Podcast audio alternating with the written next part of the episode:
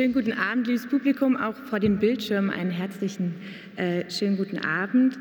Wir begrüßen Sie jetzt zu einer besonderen anderen Veranstaltung, nämlich einer theatralen Einlage von uns. Kurz und knapp geht es um 125 Jahre Verbandsgeschichte, die wir Ihnen nun in einer Talkshow präsentieren, The Past and the Furious. Dazu wünschen wir Ihnen viel Spaß. Die Akteure wurden jetzt schon bereits vorgestellt, deshalb verzichte ich darauf. Wegen des besonderen Streams haben wir noch drei ähm, Helferinnen dabei, die uns mit den Mikros helfen. Das ist jetzt nicht so smooth, das haben wir jetzt heute das erste Mal gemacht. Deshalb wird es manchmal vielleicht ein bisschen besonders. Deshalb könnt ihr schon, genau, fangen wir an. Ähm, genau, wir verzichten also auf eine trockene Berichterstattung und springen direkt in die brennenden Themen hinein. Und ich bin die Regisseurin des Abends und wünsche Ihnen ganz viel Spaß. Und der Gastgeber kommt nun auf die Bühne, Tom Smith. Tom?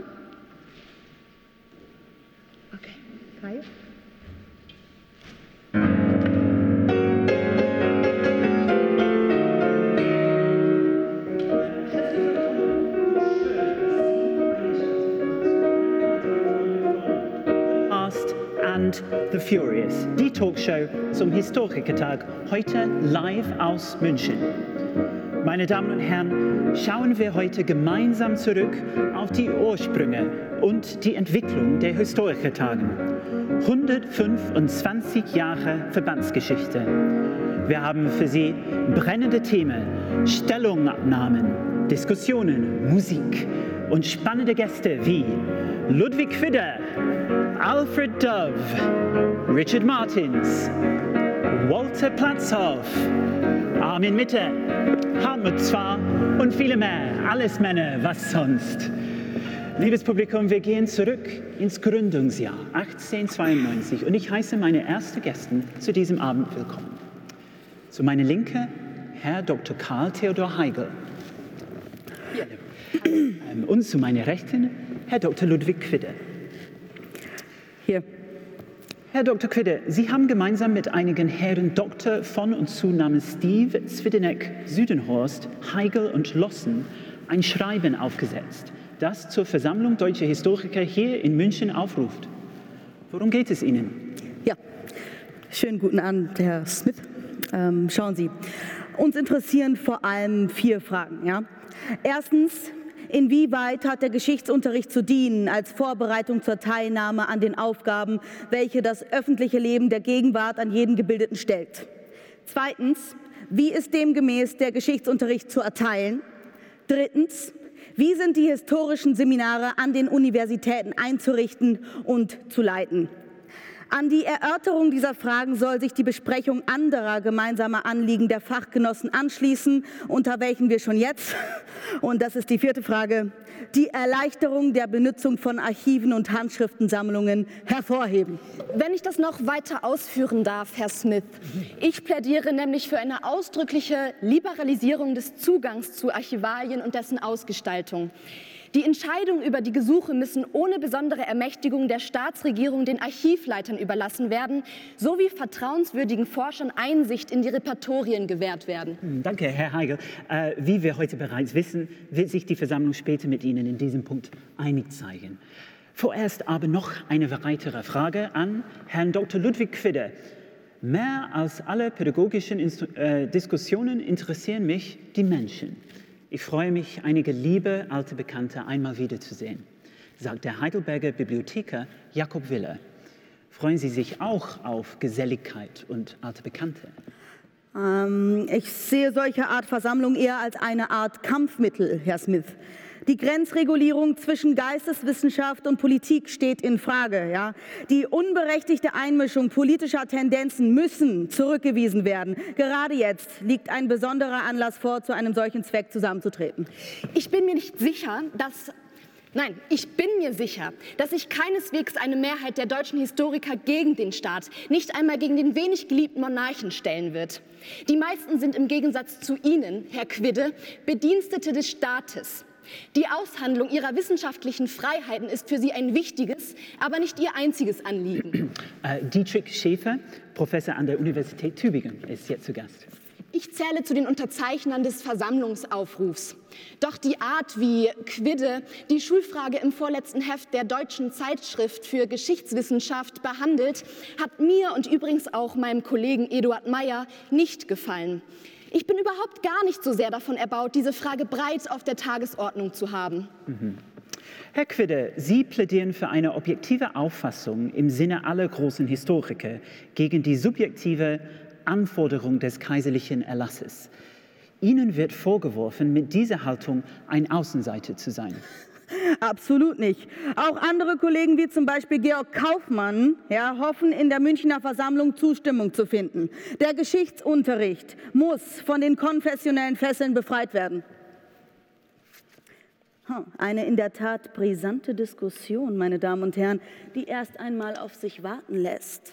Unsere Versammlung muss leider verschoben werden auf das Jahr 1893, denn der erste Historikertag sieht sich mit außerwissenschaftlichen, gleichwohl ernsten Problemen konfrontiert. In Hamburg ist die Cholera ausgebrochen. Die Epidemie nimmt rasch ein bedrohliches Ausmaß an.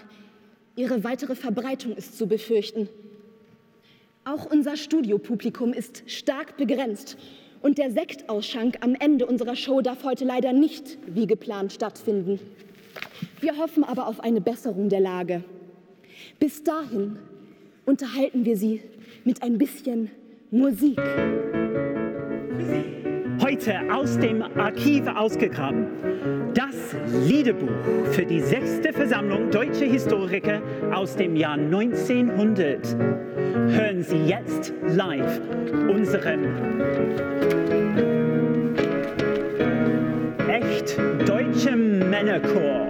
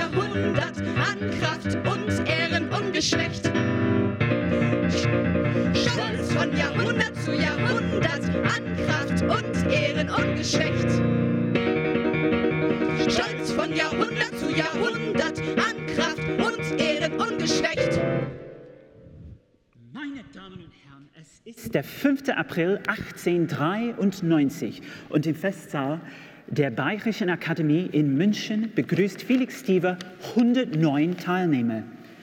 Wie bereits die Vorbereitung des Historikertages bleiben auch die Verhandlungen dominiert von zwei Programmpunkten. Inwieweit hat der Geschichtsunterricht als Vorbereitung zur Teilnahme an den Aufgaben des öffentlichen Lebens zu dienen? Und wie ist demzufolge der Geschichtsunterricht zu erteilen? Ein spannendes Thema für unsere TV-Duell. Und ich heiße dazu meine Gäste willkommen. Gymnasia, vielen Dank.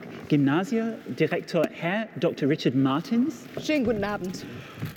Und neben seinen Lehrtätigkeiten auch Redakteur der traditionsreichen und hoch angesehenen Allgemeinen Zeitung, Herr Alfred Dove. Hallo. So, Sie kennen die Regeln? Los. Herr Martins, Schule und Unterricht als politikfreier Raum.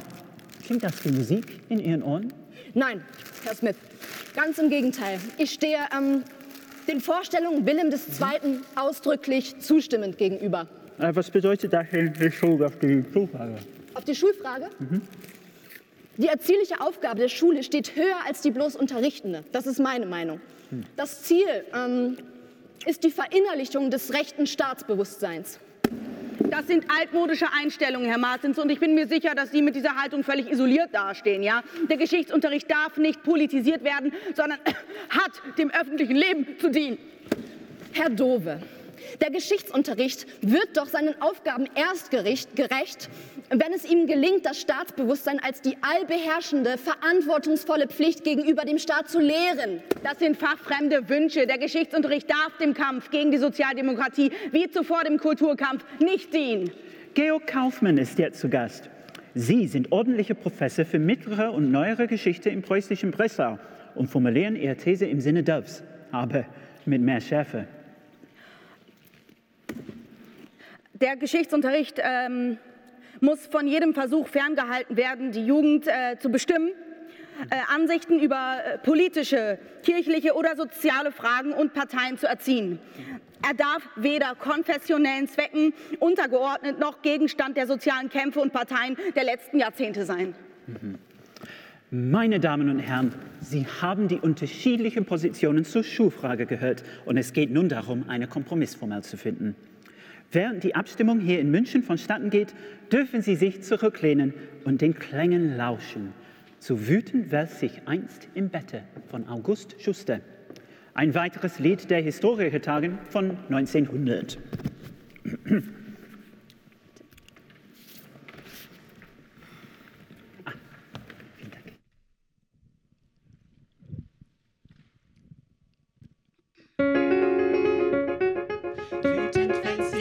im Bette Kurfürst Friedrich von der Pfalz gegen alle Etikette brüllte er aus vollem Hals, brüllte er aus vollem Hals.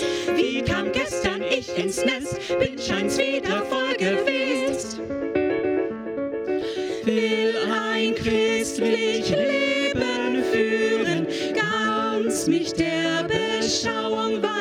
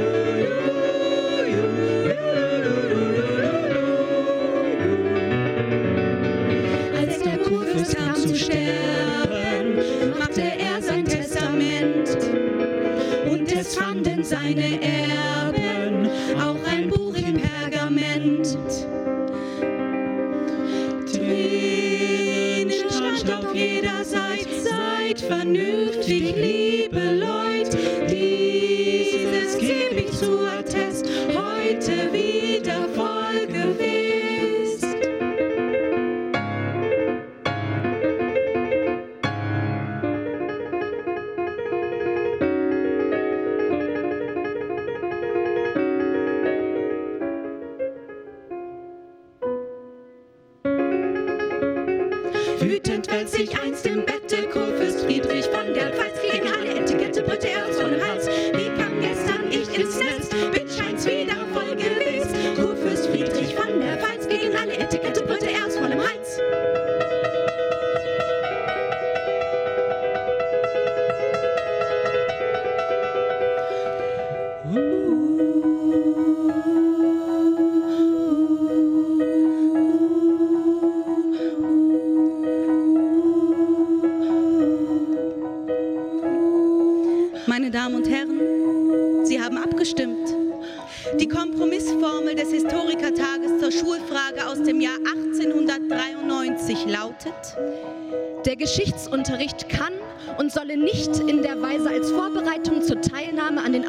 Des öffentlichen Lebens dienen, dass er in systematischer oder auf eine bestimmte Gesinnung hinziehende Weise auf dasselbe vorbereitet.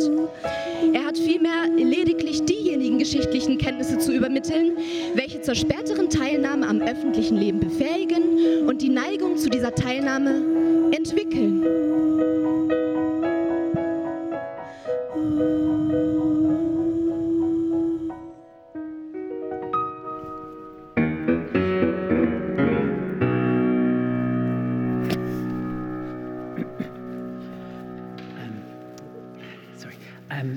Meine Damen und Herren, äh, wir gehen weiter zur 18. Versammlung Deutscher Historiker in äh, Göttingen im Jahr 1932.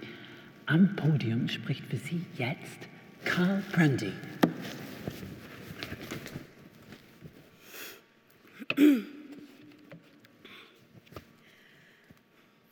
Liebes Publikum, ich danke für Ihr zahlreiches Erscheinen. Herr Smith hat darum gebeten, mich kurz zu fassen und diesen Wunsch werde ich selbstverständlich nachkommen. Alles, alles Repräsentative und Gesellschaftliche muss vermieden und die Tagung möglichst kurz bemessen werden. Es wird also nicht nur für die geschäftlichen Sitzungen, sondern auch in Bezug auf ausgewählte Vorträge der Rahmen eines allgemeinen deutschen Historikertages festgehalten werden müssen. Nur erschien es wiederum zweckmäßig, sowohl in der Auswahl der Vortragenden wie in der Zusammenstellung der Vortragsstoffe eine bestimmte Idee zu verfolgen. Und ich erinnere Sie noch einmal daran, dass wissenschaftliche Bestätigung ein national bewusster Dienst am Volksganzen ist. Es braucht die Auseinandersetzung mit dem Gegner, um sich der eigenen nationalen Position eindeutig bewusst zu werden. Meine Herren,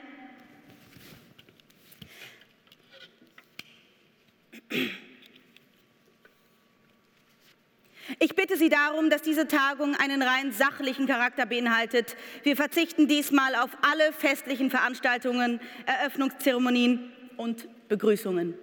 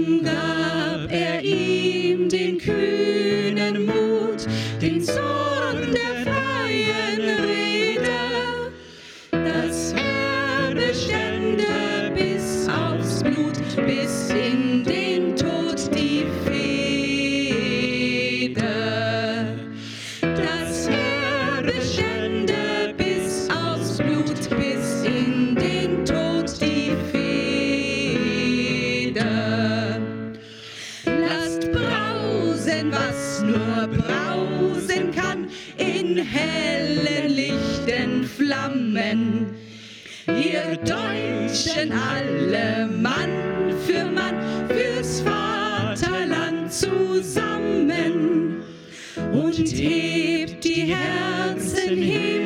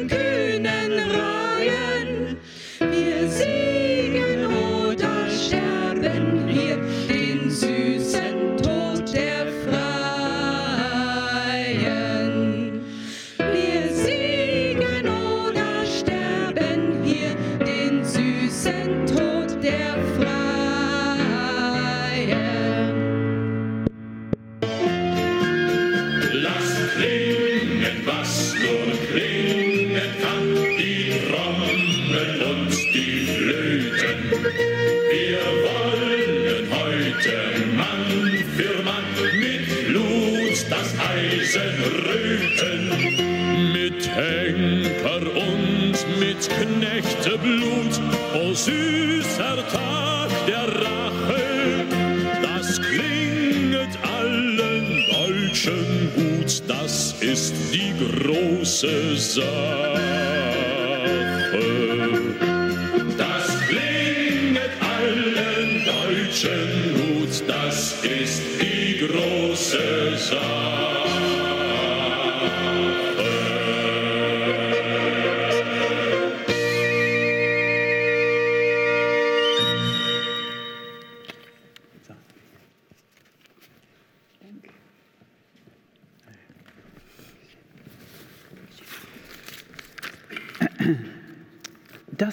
Vaterlandslied aus unserem Liederbuch des sechsten Historikertages. Einen kräftigen Applaus für Heino, meine Damen und Herren, der diesen doch sehr bedenklichen Text 1977 zum Besten gab. Springen wieder zurück in die Vergangenheit und zwar ins Jahr 1937. Mitträger der anstehenden Tagung in Erfurt sind beide Reichsinstitute. Damit sind die Institutionen benannt, die nunmehr eine Führungsrolle im Fach beanspruchen. Auf den Historikertagen darf der Verband nicht mehr selbstständig agieren. Es bedarf der Flankierung durch Forschungseinrichtungen, die sich der NS-Staat geschaffen hatte. Wir hören jetzt das Schreiben des neuen Verbandvorsitzes Walter Platzhoff. Verband Deutscher Historiker, März 1937, Komma, Frankfurt am Main, Punkt. Universität, Komma, Mertenstraße 17. Wie Herr Geheimrat Brandi in seinem Rundschreiben vom Januar 1937 den Mitgliedern des Verbandes Deutscher Historiker mitgeteilt hat, ist im Auge des organisatorischen Neuaufbaus der deutschen Geschichtswissenschaft der Vorsitz des Verbandes an mich übergegangen. Ich habe das Amt übernommen mit dem Vorsatz, in vertrauensvoller Zusammenarbeit mit den beiden Reichsinstituten meiner Kraft vor allem dafür einzusetzen, dass der Verband wieder die Stellung und Bedeutung der deutschen Wissenschaft erlangt, die er in früheren Zeiten gehabt hat. Punkt. Es ist mir nicht nur Pflicht, sondern auch inneres Bedürfnis, Herrn Geheimrat Brandi dafür zu danken, dass er den Vorsitz des Verbandes, des Verbandes viereinhalb Jahre lang tatkräftig geführt und an seiner Neubildung mitgearbeitet hat. Punkt. Umso mehr begrüße ich es, dass Herr Geheimrat Brandi sich bereit erklärt hat, seine reichen Erfahrungen auch in Zukunft dem Verband und dem Allgemeinen Deutschen Historikerausschuss zur Verfügung zu stellen. Punkt. Der nächste Historikertag wird vom 5. bis 7. Juli dieses Jahres in Erfurt stattfinden. Tagungsraum ist die stimmungsvolle Aula der Erfurter Universität. Da dies die erste Zusammenkunft des Verbandes nach dem Umbruch sein wird, soll sie einen repräsentativen Charakter tragen und das Reichsinstitut für Geschichte des neuen Deutschland und das Reichsinstitut für ältere deutsche Geschichtsstunde in Klammern Monumenta Germani Historica werden Mitträger der Erfurter Tagung sein. Das nähere Programm wird den Mitgliedern Mitte April dieses Jahres zugehen. Ich richte aber schon heute an alle den dringenden Aufruf, möglichst vollzählig an der Erfurter Tagung teilzunehmen. Punkt. Platzhoff. Einfach nur Platzhoff.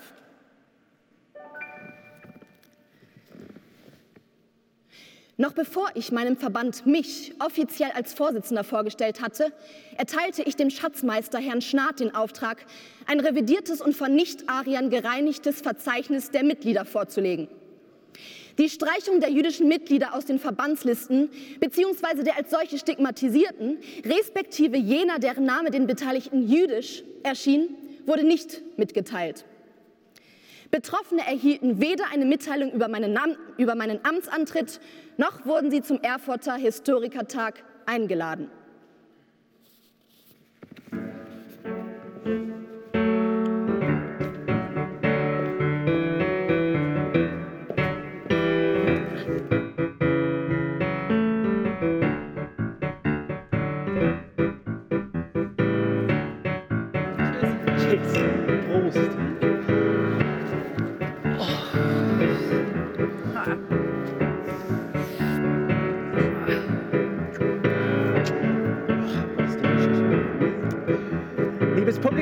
Sie wissen, befinden wir uns hier in der großen Aule der LMU München.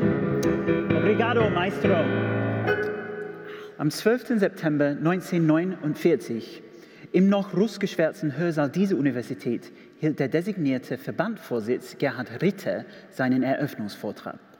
Herzlich willkommen, Herr Ritter. Hallo, Herr Smith. Hallo. Ganz in der Tradition der Historikertagen der Zeit vor dem Ersten Weltkrieg wird dem geselligen Teil bei dieser Tagung wieder ausreichend Raum gegeben. Was für ein Angebot bieten Sie unseren Gästen? Ja, ähm, auf unserem Programm steht ein gemütliches Beisammensein im Hofbräuhaus am Eröffnungsabend. Ja, mit Begrüßungsansprachen von mir und den bayerischen Kulturminister und promovierten Historiker Alois Hundhammer.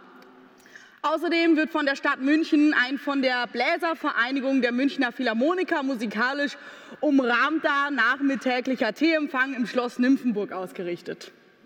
Abgerundet wird der gesellige Teil des Historikertags durch einen am vorletzten Tag bei strahlendem Wetter unternommener Ausflug. Auch das ein Programmklassiker früherer Historikertage. Dieses Mal geht die Busfahrt von München zum Kloster Andex. Ja, toll. Herr Ritter, kommen wir kurz zum äh, inhaltlichen Schwerpunkt. Ähm, das Thema Ihres Vortrags lautet Gegenwärtige Lage und Zukunftsaufgaben deutscher Geschichtswissenschaft. Worauf zielt Ihr Vortrag ab? Ähm, naja, ich möchte vor allem an den selbstverschuldeten Vertrauensverlust erinnern, den wir aufgrund unseres Verhaltens im Dritten Reich ähm, erfahren haben und meinen Zuhörern die Bereitschaft signalisieren, mich der Verantwortung der Historikerzunft ähm, zu stellen. Mhm. Andere wissenschaftliche Institutionen und Fachverbände hatten diesen Schritt längst vollzogen. Die Soziologen taten dies 1946, die Philosophen 1947. Warum so spät? Schauen Sie, hm, ich möchte mich nicht mit mühsamen und praktisch nutzlosen Versuchen nachträglicher Selbstanklage oder Selbstrechtfertigung unserer Zunft aufhalten. Es geht doch darum, unseren Blick in die Zukunft zu richten. Widersprechen Sie sich da nicht selbst, Herr Ritter? In Ihrer Rede betonen Sie, dass Sie grundsätzlich an den großen Traditionen deutscher Geschichtswissenschaft festhalten möchten. Ja, dass wir wieder Anschluss gewinnen müssen ja, an die internationalen Entwicklungen, ist mir durchaus bewusst. Deshalb spreche ich mich auch für eine vorsichtige methodische Öffnung aus. Ich weiß nicht, wie Sie das sehen, Herr Smith, aber für mich sind wesensfremde Theoreme wie der dialektische Materialismus der Marxisten mehr als besorgniserregend. Was Sie hier sehen, meine Damen und Herren, ist eine Aufnahme aus dem Jahr 1958 vom Gründungskongress der Historikergesellschaft der DDR. Walter Ulbricht sagt sein Kommen aus Urlaubsgründen ab, hinterlässt aber eine Grußbotschaft, kurz und knackig. Ernst Engelberg ist so freundlich und liest sie uns vor. Erstmalig entsteht eine Historikergesellschaft, deren Zielsetzung sozialistisch ist. Dieser entscheidenden Tatsache mögen sich die Teilnehmer der Konferenz bewusst sein. Walter Ulbricht. Herr Engelberg, wir registrieren in der Bundesrepublik, dass mit der Gründung der DHG der bisherige wissenschaftliche Basiskonsens der deutschen Geschichtswissenschaft aufgekündigt ist. Würden Sie dem zustimmen? Ähm, ja, absolut, Herr Smith. Und das ist auch gut so. Ich trete ein für eine Geschichtswissenschaft, die sich nicht nur inhaltlich und methodisch, ähm, sondern auch in ihrem Wissenschaftsverständnis von unserem westlichen Gegner substanziell unterscheidet. Danke. Die Parteinahme für die Arbeiterklasse und das ihr entspringende Kämpfertum ist die Voraussetzung für die ähm, Erkenntnis der objektiven geschichtlichen Wahrheit. Mhm. Fritz Hartung ist jetzt zu Gast, meine Damen und Herren. Bedauern Sie die Konkurrenzgründung? Ich finde, dass der neue Verband insofern ehrlich ist, als dass er sich offen zum Marxismus und zum Sozialismus bekennt und damit allen andersdenkenden Historikern den Beitritt unmöglich macht. Für unsere deutschen Historikertage sehe ich in der Gründung des Ostzonalen Verbandes eine Erleichterung, denn ich nehme an, dass die Ostzonalen in Zukunft wegbleiben werden. Ja? Das würde dem Kurs entsprechen, der zurzeit in der Ostzonalen Hochschulverwaltung herrscht. Herr Engelberg, Sie führten die zum Historikertag 1958 nach Trier entsandte Historikerdelegation aus der DDR an und reisten unter Protest wieder ab. Ja, in der Tat. Meine Kollegen Leo Stern, Max Steinmetz und ähm, meine Wenigkeit wurde als Gruppe unbedingt unerwünschter kommunistischer Historiker vom VHD das Wort verboten. Schauen Sie, ähm, die Einschränkung der Redefreiheit, das haben alle Öffentlichen nun mal mitbekommen, ist nicht von der Ost-, sondern von der westdeutschen Seite ausgegangen. Der Vorstand des Westdeutschen Verbandes hat hier seine eigenen demagogischen Erklärungen über die unpolitische Objektivität der bürgerlichen Geschichtswissenschaft deutlich ad absurdum geführt. Damit hat sie selbst die Richtigkeit der leninistischen Auffassung unter Beweis gestellt, ja, dass, dass die Historie wie jede andere Wissenschaft zwingend parteilich ist. Ernst Engelberg, Gerhard Ritter und Fritz Hartung, meine Damen und Herren. Liebes Publikum, wir machen einen Zeitsprung ins Jahr 1990. Die deutsche Vereinigung steht unmittelbar bevor. Zu unserem Historikertag von 27. bis 29. September 1990 sind heute über 300 Teilnehmer aus der DDR gekommen. Damit ist die Bochumer Tagung der erste große gesamtdeutsche Historikertreffen nach dem Kriege. Gerade wird unsere Podiumsdiskussion aufgebaut, zu der ich Armin Mitte herzlich willkommen heiße. Es geht vor allem um eine Bewertung dessen, was bis jetzt in der DDR unter wissenschaftlichen Anspruch, aber immer auch unter den konkreten ideologischen Vorgaben von Staats- und Parteiführung erarbeitet worden ist. Im Anschluss freue ich mich auch auf Martin Zabrau, der Ihren Beitrag, Herr Mittes, Herr Mittes? Ähm, äh, kommentieren wird. Die Diskussionsleitung hat der Münchner Althistoriker Professor Christian May.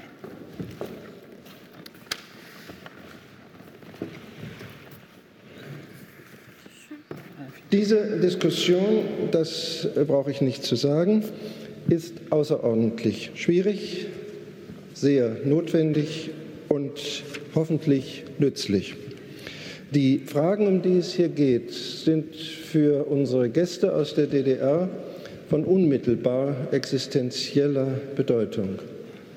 Sie sind aber für uns aus dem Westen mittelbar auch von existenzieller Bedeutung. Zur Thematik möchte ich gar nichts sagen, das werden Sie gleich hören. Dann bitte ich hiermit äh, Mitter, bitte. Ich möchte mich unmittelbar daran anschließen, was äh, meine Kollegen bisher aus der DDR gesagt haben. Ich habe nicht so ein Statement vorbereitet, weil ich der Meinung bin, dass es äh, eigentlich das, was hier gesagt worden ist von den Herren, ist, ist genau das, was wir immer angegriffen haben, was eigentlich die ganze Verdrängung, die jetzt im Moment in der DDR stattfindet, insbesondere bei den führenden Historikern, die ihre Professuren an der Universität von SED-Gnaden bekommen haben und die nicht Objekte waren, wie sie sich hier darstellen, sondern in erster Linie Subjekte. Sie haben nicht nur Herrschaft äh, haben nicht unter einer SED-Herrschaft gelitten, sondern sie haben die SED-Herrschaft nicht nur ausgeübt, sondern sie haben sie auch intellektuell ausformuliert. Sie haben einer ganzen Generation ein total falsches Geschichtsbild beigebracht. Sie haben eine ganze Generation, wenn man so will, äh, behindert daran, ein mündiger Bürger zu werden. Sie haben die volle Verantwortung, dass es so und so viele Bürger in unserem Land gibt, die im Moment mit dieser Einheit zu tun haben. Sie stellen sich jetzt hier vor Ihnen hin und sagen, ja, wir müssen jetzt zusammenwachsen, wir müssen uns gegenseitig akzeptieren, wir müssen also sehen, wie wir jetzt miteinander zurechtkommen. Davon kann keine Rede sein.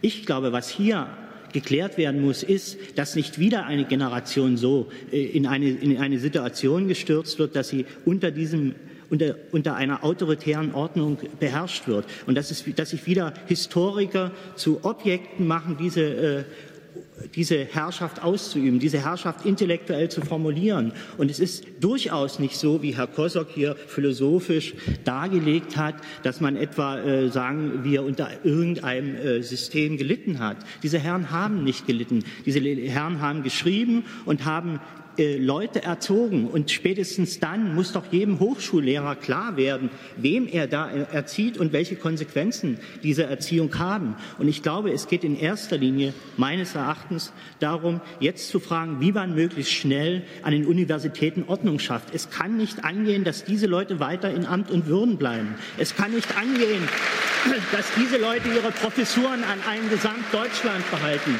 Ein Professor in Leipzig und ein Professor in Bielefeld ist ein Unterschied wie Tag und Nacht.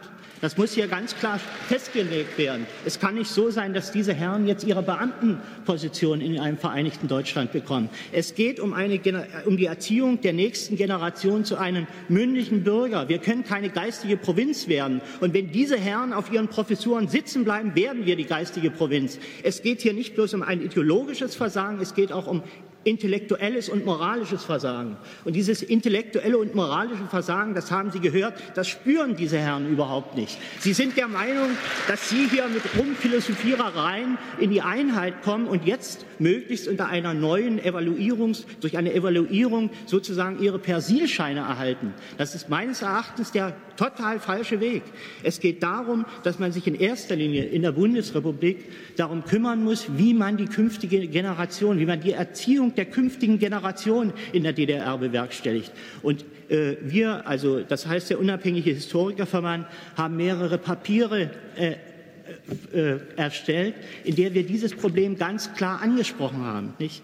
Es geht nicht darum, sozusagen jetzt zweitklassige Leute aus der Bundesrepublik in die DDR zu bekommen, etwa dem gesamten Mittelbau, der hier nun äh, sehr benachteiligt ist, an die, an die Universitäten zu bekommen, sondern es geht darum, es geht in erster Linie darum, dass solche Professoren wie, wie Herr Wähler oder Herr Ritter in, an äh, ostdeutschen Universitäten lehren, dass sie endlich den, äh, diese, dieser Generation ein Bewusstsein geben von Demokratie. Das können diese Leute nicht, die wir jetzt geredet haben. Sie sind nicht in der Lage, wirklich demokratisch zu funktionieren. Meines Erachtens ist das auch in Ihren Vorträgen ganz klar rausgekommen. Sie sind nicht demokratiefähig. Das ist in ganz exemplarischem, äh, ganz exemplarisch auch bei Herrn Kosok hat sich das ganz deutlich gezeigt. Diese Leute haben an sich keine Wende vollzogen. Sie haben ein Bild durch ein anderes ausgetauscht. Und dem ist das ist ganz klar zu formulieren, dass das so ist und dem ist entgegenzuwirken. Dankeschön.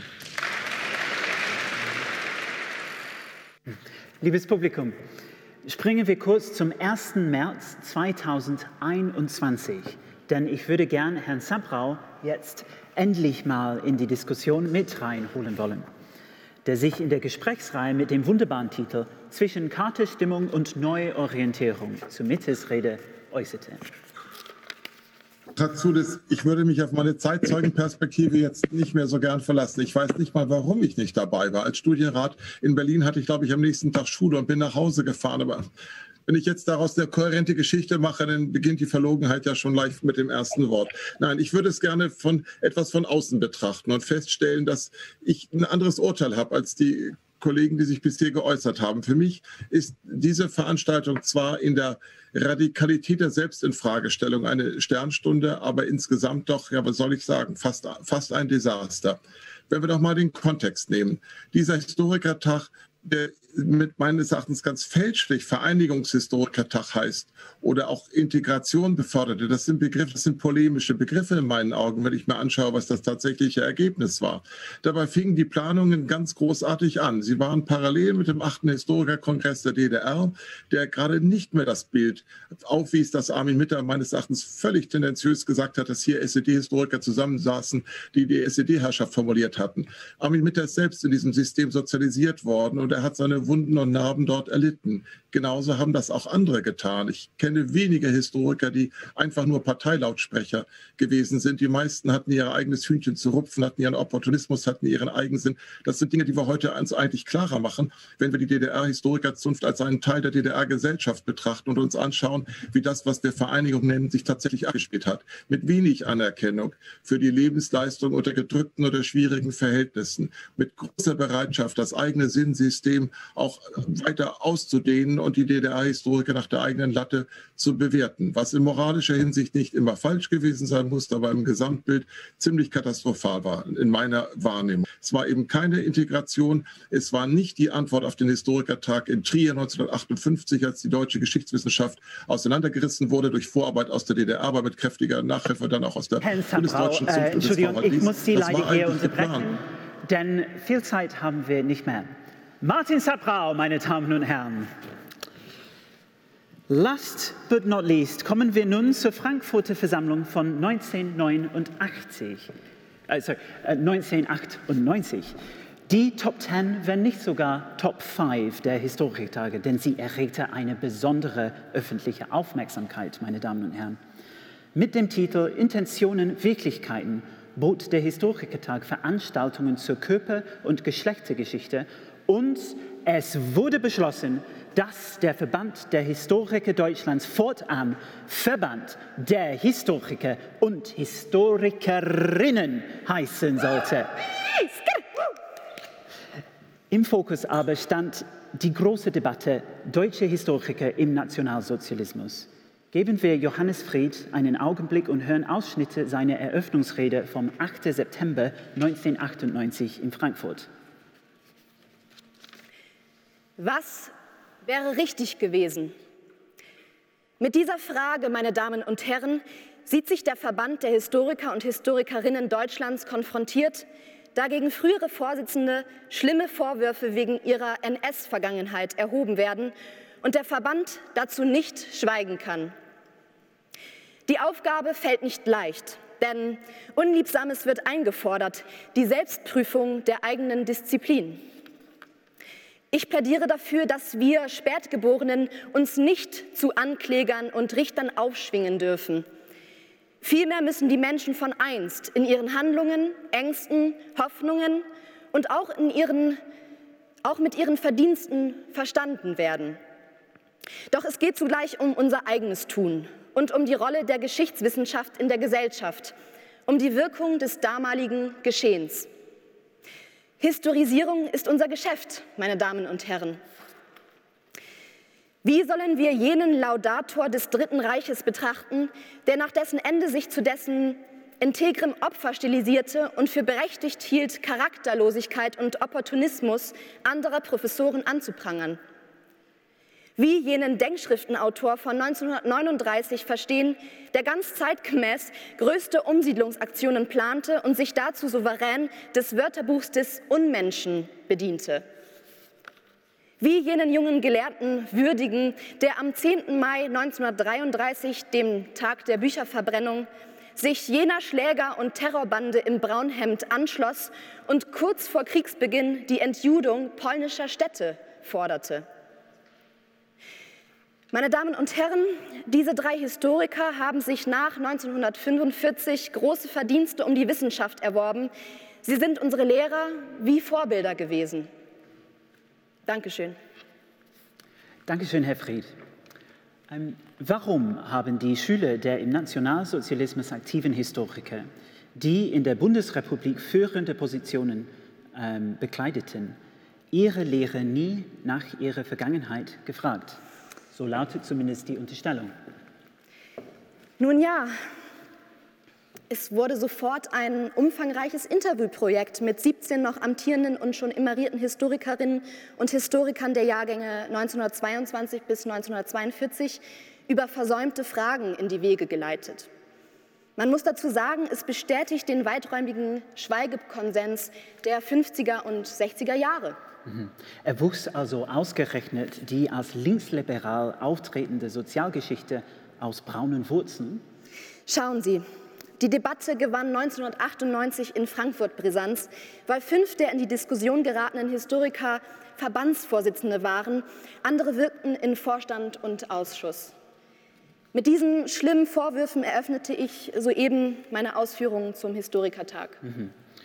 Eine eigenständige Untersuchung des Historikerverbandes folgte daraus zunächst nicht, sondern wurde erst 20 Jahre später vorgelegt.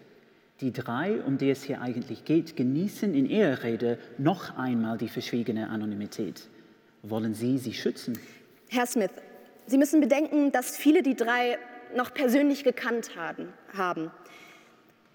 Es wird eine Mischung aus Betroffenheit, Schmerz und Pietät gewesen sein, die mich daran hinderte, die Namen dieser drei Männer zu offenbaren.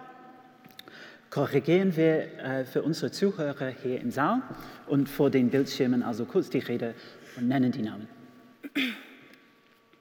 Beim später so scheinheiligen Laudator des Dritten Reiches handelt es sich um Karl Dietrich Erdmann, VHD-Vorsitzender 1962 bis 1967. Beim Denkschriftenautor um Theodor Schieder, VHD-Vorsitzender 1967 bis 1972. Und beim SA-Mann, der die Entjudung forderte, um Werner Konze, VHD-Vorsitzender 1972 bis 1976. Erdmann, 40 Jahre lang Herausgeber von Geschichte in Wissenschaft und Unterricht und 1975 bis 1980 CISH-Präsident, war erst 1996 ins Visier der Kritik geraten.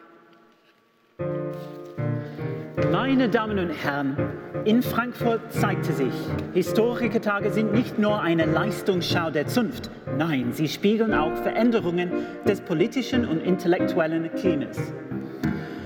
125 Jahre Verbandsgeschichte deutsche Historiker und Historikerinnen.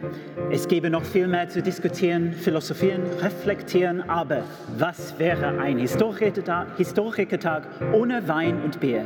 Und so leiten wir über in den geselligen Teil des Abends. Das letzte Zitat der heutigen Sendung, meine Damen und Herren, stammt aus dem Werk Die versammelte Zunft, Historikerverband und Historikertage 1893 bis 2000. Die Bedeutung des persönlichen, auch geselligen Austausches kann für den Erfolg des Historikertages kaum zu hoch angesetzt werden. Wurde aber später einem Boomerang gleich zum vielfach geäußerten Vorwurf. Prost. Mit diesen Worten endet unsere Sendung The Past and the Furious. Wir danken Ihnen fürs Einschalten. Frau Hartmann und Frau Boschen, vielen Dank für Ihr Kommen und allen hier im Studio, schön, dass Sie da waren. Bleiben Sie gesund, bis zum nächsten Mal.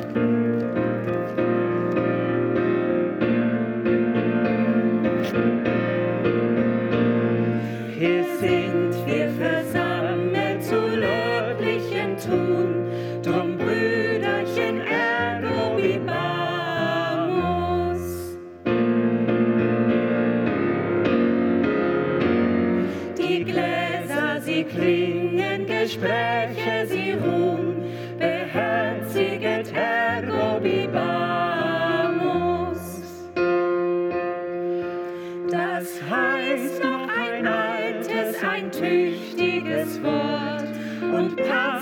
zum ersten und passet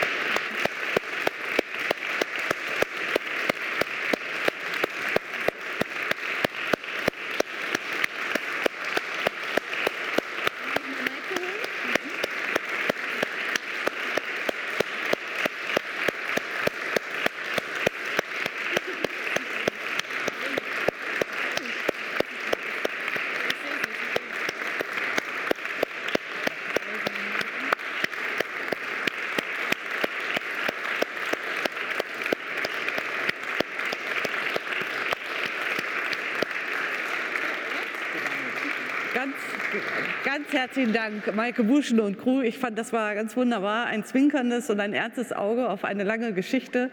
Und ich glaube, diese Art von Reflexion, die können wir auch äh, gebrauchen und mitnehmen. Und ich wünsche allen noch einen richtig schönen Abend an den, äh, an den Bildschirmen und uns auch hier im Saal. Und wir bedanken noch mal, uns nochmal ganz, ganz herzlich.